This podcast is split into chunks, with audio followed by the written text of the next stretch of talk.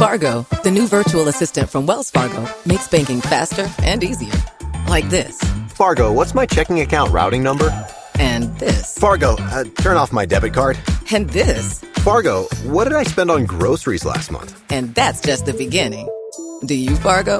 You can in the Wells Fargo mobile app. Learn more at wellsfargo.com slash get Fargo. Terms and conditions apply. Your mobile carrier's availability and message and data rates may apply. Wells Fargo Bank and a member FDIC. Hello, Saver. Whether you're saving for that trip to the tropics or saving for an emergency, now is the time to take advantage of Wells Fargo's savings options. Wells Fargo offers savings accounts that can help you save towards your goals. So, what are you saving for? Visit a Wells Fargo branch or wellsfargo.com/save to open a savings account today. Wells Fargo Bank NA member FDIC. Peggy 18. Buenos días, cafetera. Esta semana os mando una recomendación tanto de videojuego como de música y todo en el mismo título. Agradecimientos a Elena Noruega y también a un muy buen amigo mío que estuvo durante meses insistiendo hasta que lo, jugué, hasta que lo jugase y afortunadamente encontré una muy buena oferta. Este título se llama Sayonara Wild Hearts. La historia es de una chica que está profundamente sumida en una depresión y que realiza un viaje onírico para salvar a otro universo a través de la recolección de cartas del tarot. Y para esto nos sumergiremos en una música eh, de corte electrónico y que se permite el lujo incluso de homenajear hasta el Clair de Lune de Debussy. En lo personal, mi canción favorita eh, de música clásica. Y lo hace con una maestría absoluta un diseño de niveles y un diseño artístico que te deja de piedra. Una paleta de colores que incluso nos da pistas de qué es en realidad lo que nos está contando, ya que no hay una narración directa de texto, sino que es todo visual. Eh, ya que nos induce, por ejemplo, los colores de la bandera bisexual. Y como digo, una serie de fases que se van sucediendo que nos dejan entrever qué es lo que en realidad hay detrás de ese viaje onírico y detrás de esa depresión, así como las letras poderosas.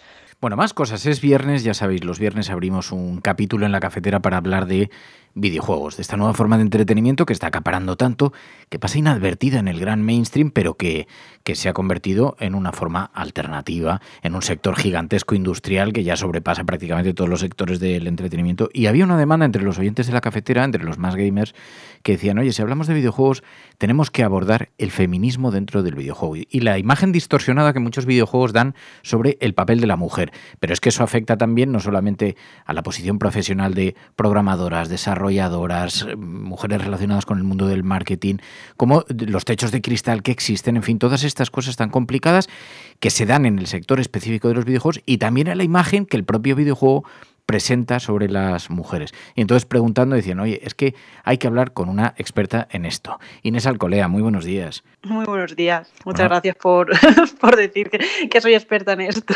Bueno, te agradezco un montón. Es que es verdad, no es fácil, entre otras cosas porque bueno, ser mujer en esta industria puede acarrear algunos problemas. Yo he visto que incluso pronunciarse sobre el feminismo, sobre los videojuegos, acoso en las redes, haters, también es un poco pereza, ¿no? Enfrentarse un poco a esa corriente que hay machista, ¿no? Ojalá diese solo pereza enfrentarse a esa corriente machista. El problema, eh, como tú dices, es que el, digamos, el, patriarcado afecta de manera transversal en todas las áreas, tanto de trabajo como, como de ocio. Y lo que da más pereza más bien es como que, que solamente, pues es eso, nos hablen a mujeres para, para hablar de feminismo. Creo que esto es también como otro síntoma más de, de bueno, de tener que estar constantemente replanteando la, valía de la mujer en, otras áreas que no sea hablar de cosas de mujeres, ¿no? Pero sí que es cierto que, al final pues es un problema, que hay que tratarlo, hay que hablarlo, que sería interesante, por supuesto, que no solamente se hablase eh, con mujeres eh, para hablar de feminismo, pero está ahí. Y, luego también la consecuencia de que solamente eh, pues, podamos parecer hablar de feminismo es que luego al final siempre se termina pues poniendo en nosotros ¿no? ese ojo de, del huracán para todas las controversias y toda la problemática que también mm, pues fluctúa ¿no? a la hora de buscar trabajo, de buscar oportunidades laborales o incluso de, poder disfrutar ¿no? en, en el ocio. Parece que no, pero igual que la comida, que lo que comemos hoy no se parece en nada a lo que comíamos antes, también los juegos han cambiado. En ocasiones quiero que pensar que para bien. Antes había, por ejemplo, que esconder una Samus mujer en un final especial y secreto en el Metroid de los 80, porque producción no quería tener una mujer como protagonista, quería un robot. Hemos avanzado mucho, pero todavía nos queda mucho más que avanzar. Señores productores, a los que nos gusta este mundo, no queremos otra cosa que no sean personajes que nos enamoren y atraigan y que nos cuenten una gran historia, sea del sexo que sean. Las chicas producen personajes que dan un prisma diferente tanto al argumento, con sus propios problemas e individualidades, y que enriquecen la historia y la hacen más realista. Claro, para nosotros hay una contradicción difícil porque decíamos, en ocasiones también hablamos de feminismo, pero juntamos a hombres y entonces hay gente que con, razón, pienso también en, ocasiones nos dice, bueno, pero es que para hablar de feminismo tiene que haber mujeres también, que son las principales afectadas, ¿no? Y, pero es verdad, es una responsabilidad compartida. Luego hay una cuestión, porque hay muchos epígrafes. Tú has participado también en un documental que nos han referido mucho, aquel documental que impulsaron Marina y también Marta Trivi, el documental Nerfeadas, que hablaba desde muchas perspectivas de este, de este problema, ¿no? Por ejemplo, el papel de las mujeres dentro de los videojuegos, como parte jugable, ¿no? La imagen que proyectan los videojuegos. Claro, el, problema de, también que haya una imagen tan masculina dentro de, de la industria del videojuego es porque siempre el papel que desarrolla, como tú bien dices, la mujer dentro de la jugabilidad o de la historia de un videojuego eh, es siempre un añadido, ¿no? Pues alguien que, apoya, que, te ayuda a, terminar la misión, pero nunca ni se relatan historias femeninas o, que, digamos, no tenga como una diferencia tan grande entre un jugador masculino y una jugadora femenina. Eh, y luego los roles que, siempre se, desempeñan, pues es de persona fuerte, persona eh, que tiene como una relevancia más importante en la historia es un hombre y, el añadido es como la mujer, ¿no? Por eso luego eh, en videojuegos los que vemos que no respetan y que no siguen estas estructuras porque quieren cambiar algo y quieren crear más imaginario femenino, como puede ser el último eh, de Last of Us, pues vemos tantas quejas con personajes como Abby, ¿no? Porque es una chica fuerte, es una chica que además tiene una importancia argumental eh, muy interesante y, muy potente. Y claro, hay una discusión muy grande porque eh, no, no está dentro del imaginario que, que una persona masculina con además, pues eh, sin haber estado como educada, pueda tener de, una mujer. Y bueno, y, eso pasa en muchísimos otros juegos. Em, pero sí, o sea, por un lado tenemos la problemática de la mujer como parte jugable y luego la mujer también como punto de venta, ¿no? Es decir, eh, todo el mundo recuerda, ya no te digo los, los anuncios de, hace muchísimo en el que pues el hombre era el que jugaba tal y la mujer la que se enfadaba porque su novio jugaba o cualquier cosa, ¿no? Sino, sino directamente pues eh, sexualizar a los personajes para que vendan más y sea más atractivo para un jugador masculino. Porque ese es uno de los, de los tópicos mitológicos, ¿no? En eh, los eh, hombres juegan más que las mujeres. Nosotros nos hemos dado cuenta aquí en el grupo de, gamers de la cafetera, hay tanto hombres como mujeres está bastante equilibrado, pero sin embargo, por ejemplo, dentro de la industria también hay reivindicaciones muy importantes que hacer, las condiciones de la mujer, eh, de las mujeres que trabajan en la, en la industria, ¿no? Claro, o sea, siempre es cierto pues que se piensa que hay eh, más jugadores que jugadoras y al final esto es como un reflejo pues histórico de que siempre había sido así, pues porque las mujeres no podíamos acceder a este tipo de, a lo mejor de aficiones, pues porque tú ibas a un ciber o, ibas a un sitio de recreativos y estaba todo lleno de chicos, entonces pues te da vergüenza. Eh, pero claro, con el paso y la evolución del tiempo, el problema es que esto se siga manteniendo y que de hecho cualquier tipo de, paso que se quiera dar hacia una igualdad se vea como un ataque o como una forma de usurpar espacios eh, bueno, prejuiciosamente masculinos.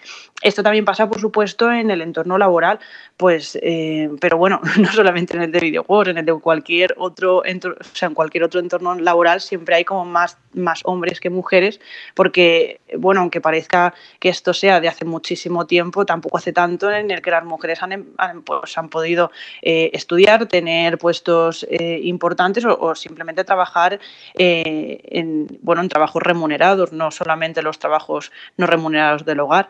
Entonces, claro, a la hora de acceder a, posiciones pues, en estudios o, en empresas de videojuegos, eh, siempre es un poco como, bueno, pues te sigues encontrando a lo mejor muchas veces en, entrevistas de trabajo la típica pregunta de si eres jugadora, ¿no? Porque que no se la hacen a un chico, porque ya a lo mejor presuponen que, no vas a serlo, ¿no? O tienes que demostrar más. Y claro, y luego, pues el, ambiente que hay en muchos sitios, pues si está principalmente poblado, ¿no? Por, por compañeros varones, pues siempre va a imponer un poquito más entrar en un, estudio o empezar a trabajar en un sitio en el que no tienes ninguna compañera simplemente por el tema de eh, pues sentirte un poco apartada, eh, pensar que a lo mejor no te van a tomar en consideración, también por el prejuicio de que no vas a ser tan jugadora, ¿no? Em, entonces siempre hay como un poco una, brecha ahí, eh, tanto tú hacia ti misma, ¿no? Como, como validación y como eh, pues ganas de, querer alzar la voz para decir, bueno, esto yo creo que es así, así, y eso pues a lo mejor podría cambiar la perspectiva dentro del diseño del videojuego,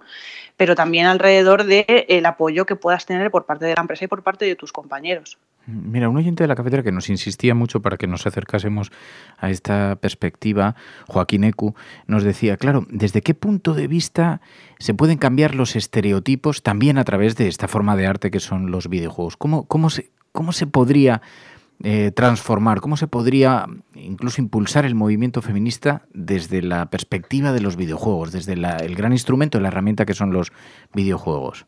Bueno, hay muchos proyectos que sí que apuestan por, por crear historias diferentes, pero por desgracia siempre terminan un poco quedando en la categoría de, proyectos independientes o, sobre todo en apuestas de estudios más independientes. Yo creo que la clave eh, para mí es la diversidad y sobre todo esa diversidad empieza dentro del estudio. Hay algunos estudios, que algunas ofertas de hecho que estoy viendo últimamente de estudios que quieren a gente diversa a la que ya tienen, que bueno, la que ya tienen pues son varones cis eh, blancos. Entonces, claro, el hecho de tener gente en tu estudio diversa, con otras historias, con otros problemas en su vida, pues problemas que tienen que ver a lo mejor con, pues, con su raza, con su género, con su, eh, a lo mejor incluso en categoría económica, familiar, no sé, es decir, el hecho de tener una diversidad ya hace que cuando vas a lo mejor a, hacer algunos test de, la argumentación o, de las historias que estás construyendo dentro de, del juego de tu estudio, pues se pase por unas cribas que, que si tienes las mismas mentalidades no las van a pasar. Entonces, si, si a lo mejor, eh, bueno, pues a lo mejor salen al mercado proyectos, por ejemplo, sin ir más lejos, eh, un proyecto que, un videojuego que ahora mismo está muy en boca de todos, como es el Cyberpunk.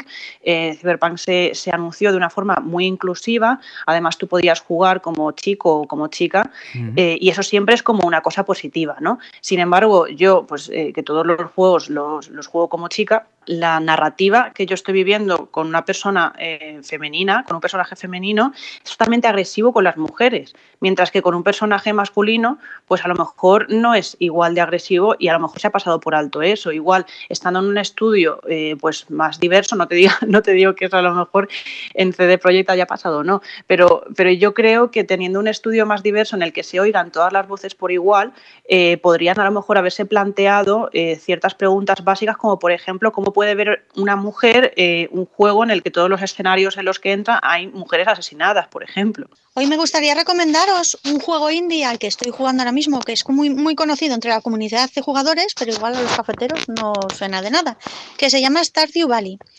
Es un juego de gestión en el que tú eh, encarnas a una persona, un trabajador de oficina o trabajadora, que decide abandonarlo todo para irse a un pueblo y cuidar y rehabilitar la vieja granja de su abuelo. Es un juego de gestión en el que tienes que, bueno, rehabilitar y llevar adelante la granja. Es un juego en el que también exploras mazmorras eh, para eh, obtener recursos y matar bichos. Y también te relacionas con los vecinos, te haces amigo de ellos, te haces muy, muy amigo o algo más.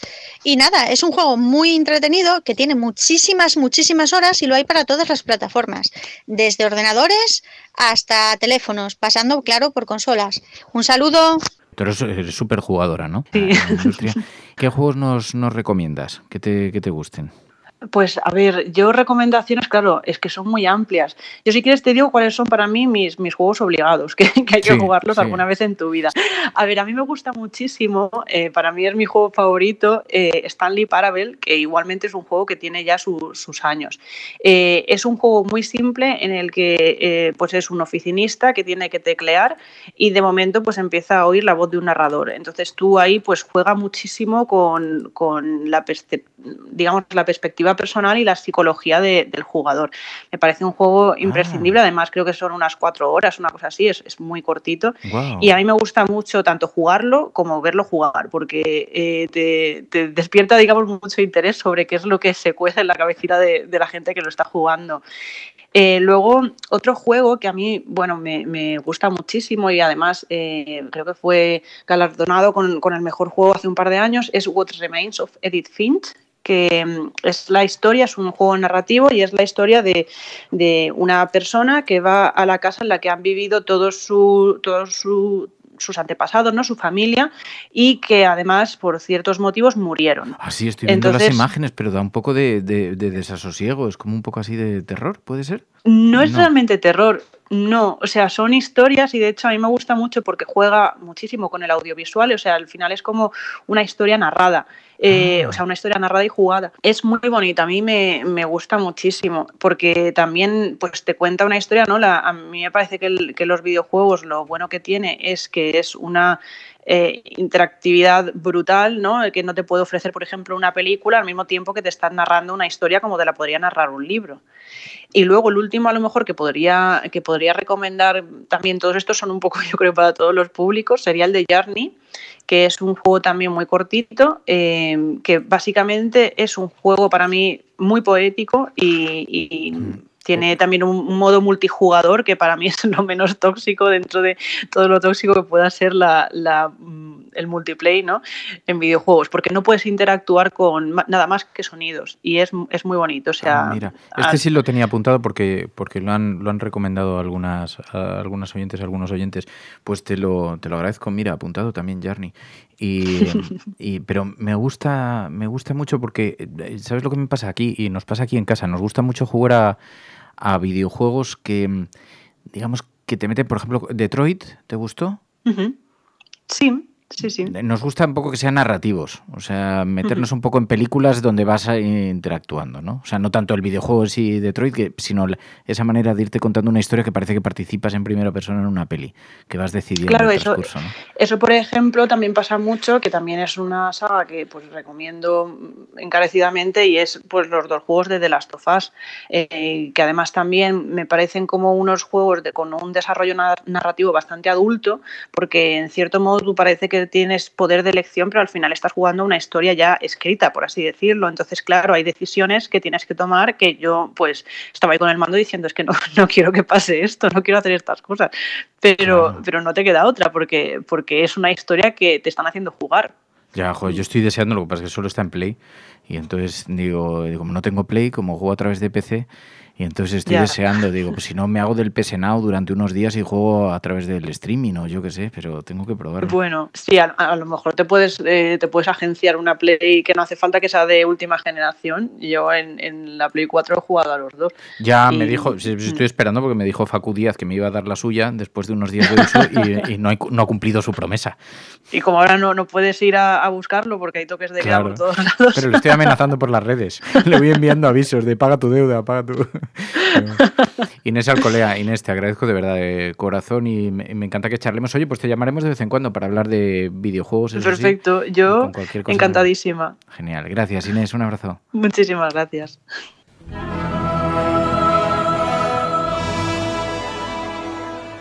Hola cafetera, soy Jorge Peral. Esta semana se celebró un Nintendo Direct. Y os preguntaréis, ¿qué es un Nintendo Direct? Bueno, pues es un evento que Nintendo hace cada X tiempo para mostrar sus últimas novedades. El caso es que desde septiembre de 2019 la compañía no había hecho ningún Nintendo Direct de este tipo. Habían hecho algunos vídeos, pero eran más bien, eh, digamos, hablar de, las, de los juegos que ya tenían en el mercado. Hablar de expansiones, hablar de, de contenido extra, pero no hablaban demasiado de nuevos juegos. Y esto se debe, según se comenta, a que Nintendo ha tenido bastantes problemas en 2020 con el tema del coronavirus. No han sabido adaptarse a la nueva normalidad, el tema de trabajar en remoto, etc. Y han tenido que retrasar gran parte de sus grandes proyectos. Eh, tal es así que, que incluso hay ciertos proyectos que pasaron de manos de un estudio a otro. O sea, de verdad, Nintendo lo ha tenido bastante complicado. Bueno, pues el evento estuvo, como siempre, en su línea habitual, cargado de novedades, y entre ellas, pues las, los grandes eh, protagonistas fueron el Mario Golf nuevo, el Splatoon 3 y un juego de rol táctico de Square Enix llamado Project Triangle Strategy. Bueno, también anunciaron la remasterización de Zelda Skyward Sword, que es una entrega de Zelda que salió hace bastantes años para la Wii y que sorprendió bastante al público. Y, y, bueno, en general, pues bastantes juegos independientes. Si os interesa eh, ver estas novedades y muchas más, os recomiendo que os paséis por el canal de YouTube de Nintendo España, donde además lo tenéis todo en castellano, así que lo podéis ver eh, con tranquilidad. Así que nada, espero que lo disfrutéis y un abrazo.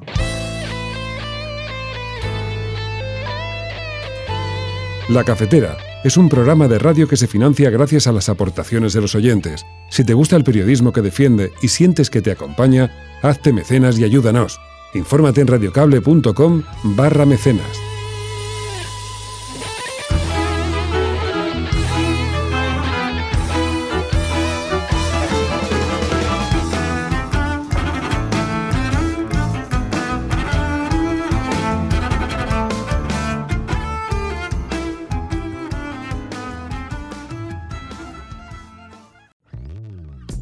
Saver.